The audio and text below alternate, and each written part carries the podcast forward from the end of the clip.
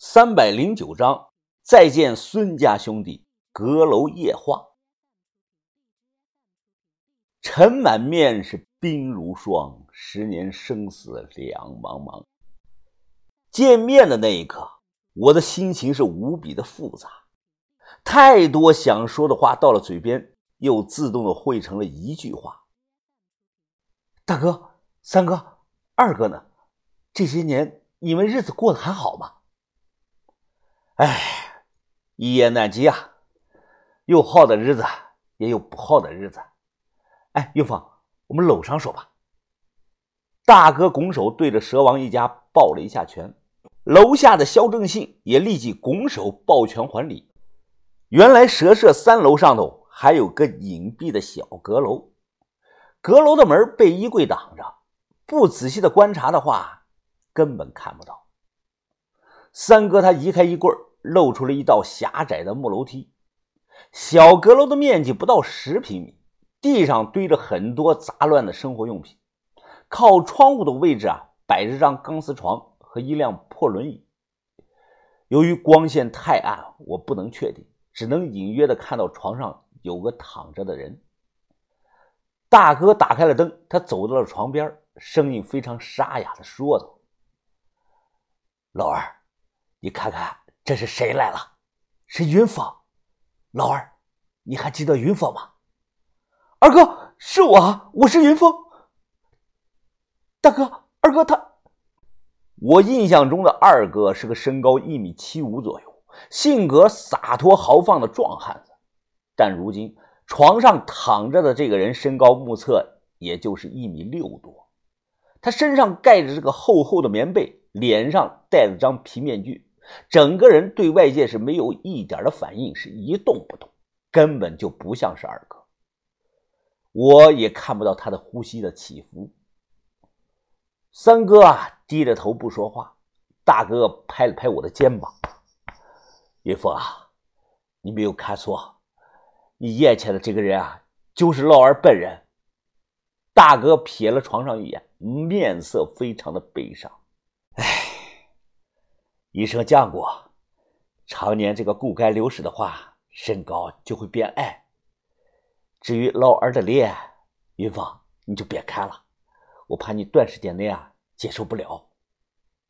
大哥他深呼吸了一口，唉，当年啊，我瞒着把头拿到了那笔钱，随后呢，我和老三带着老二走遍了大江南北啊，不知道去了多少医院了。找了多少的医生，试了多少的偏方，最后啊都没能阻止老二病情的恶化。大概一年前吧，我们来到了南平寻找蛇王，看他有没有办法救这个老二。哎呀，也是从那个时候起啊，我们便在这个阁楼下住下了。大哥，二哥得的这到底是一种什么病啊？他看着我，摇了摇头。哎，起初啊，我们一直以为老二啊之所以这样，是因为这个四脚蛇咬伤的原因。经过这些年的求医问药啊，我发现我们都错了，这根本就不是病，是古墓里的一种千年的细菌呀。云芳，你明白吗？老二感染了古墓里的某种细菌，才变成了现在这个样子啊。古墓里的细菌。尸毒，我疑惑的看着老大。呀，不是尸毒。三哥他皱起了眉头。如果是尸毒啊，老二他根本活不了这么长时间的。我顿时大感觉不解呀。古墓里存在着致命的细菌，这个说法只在国外听到过。上世纪八十年代，科学家们就证实了。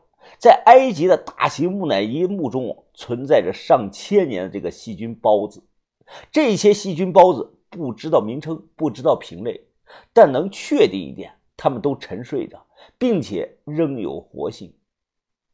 国外有个著名的例子，就是图坦卡蒙那个墓啊，从挖掘到挖掘后的七年时间里，在现场参与的考古专家一共是三十九人。后来三十七个人都死了，幸存下来的两个人被当时的医学界当成了重点研究对象保护起来。就算这样，这两个人在坚持了九年后还是死了，病死的。而在国内，考古学就没往这方面研究过。我干了这么多年，除了二哥，还没有听说过有第二个人感染了古墓细菌之类的说法。我猜想，或许在将来的某一天。考古学专业会多一个古墓细菌学的分类研究。岳峰啊，你别光奢望一家啊！如果不是他们一家收留啊，我们兄弟三个人恐怕至今仍在漂泊了。啊，大哥，我还是不明白啊，那这些年你为什么不辞而别，一直不联系我们呢？哎，就算你当初拿了那五百万，只要你说出来是为二哥治病用的。我和把头也会原谅你的呀。把头，把头他身体还好吗？好，很好，无病无灾的。哎呀，回不去了，玉凤，再也回不到从前了。那件事之后啊，我们都没脸再回去了。再有啊，就算你和把头接受我们兄弟三个，我们也不能回去连累到你们，因为这个东西。说完话。大哥从怀里掏出个布包，他一层一层的解开布，扬手拿起了一个很小的透明玻璃瓶。灯光映照之下，玻璃瓶中那一点点的液体散发着幽蓝幽蓝的光芒。看到这个东西啊，我呼吸急促，下意识的攥紧了拳头。就是这个东西，蓝药水大哥转头看着蓝药水，他冷笑了，哼。都说这个东西啊，能治晚期的癌症，能让人死而复生。江湖上多少人在惦记着这个东西啊！哼，真是个天大的笑话呀！大哥的眼睛一眨不眨的注视着蓝药水，他脸上的笑容很是苍凉，很意味深长。姨父啊，就这个东西，哎，你信他能让死人喝了再睁开眼睛吗？大哥，我不知道啊。呵呵，岳峰啊，天三九是不是在找这个东西了？啊，是啊。我努力的点了点头。见我承认，大哥伸手从怀里啊掏出一个空的小玻璃瓶他打开盖子，往空瓶子里内滴了这么三滴，拿着。他随手朝我扔了过来，我一把接住了。看着瓶中的蓝药水，我嘴巴发干，量只有很少的一点。姨父啊，你听我把东西给了田三九，让他别再找我们几个了。攥着这个东西啊，我的心脏砰砰直跳啊！大哥，难道说这个东西真的有用啊？呵呵，我不知道啊，云峰，你别问我，你让他试试就明白了。说这个话的时候啊，大哥的脸上露出了一丝略显诡异的笑容，把我吓着了。不过这抹笑容在大哥的脸上转瞬即逝，他一把搂住我的肩膀，笑了：“呵呵，讲讲你们这几年的经历和遭遇吧，大哥想听。”我们盘腿坐在小阁楼上，我讲了我们现在团队的成员，分别介绍了豆芽仔、小轩、于哥，我又讲了黑水城、长春会、七月爬、鬼仔岭、西乌尔国、李献墓等许多的事情。大哥和三哥渐渐听得入了迷了。过了良久，三哥这才说道：“原来你们积累了这么多呀！哎，都亚在小学还有语文兵，我真想见见这几个年轻人啊！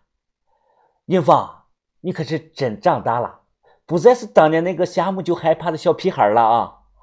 你现在的能力已经超过了当年的我们呀！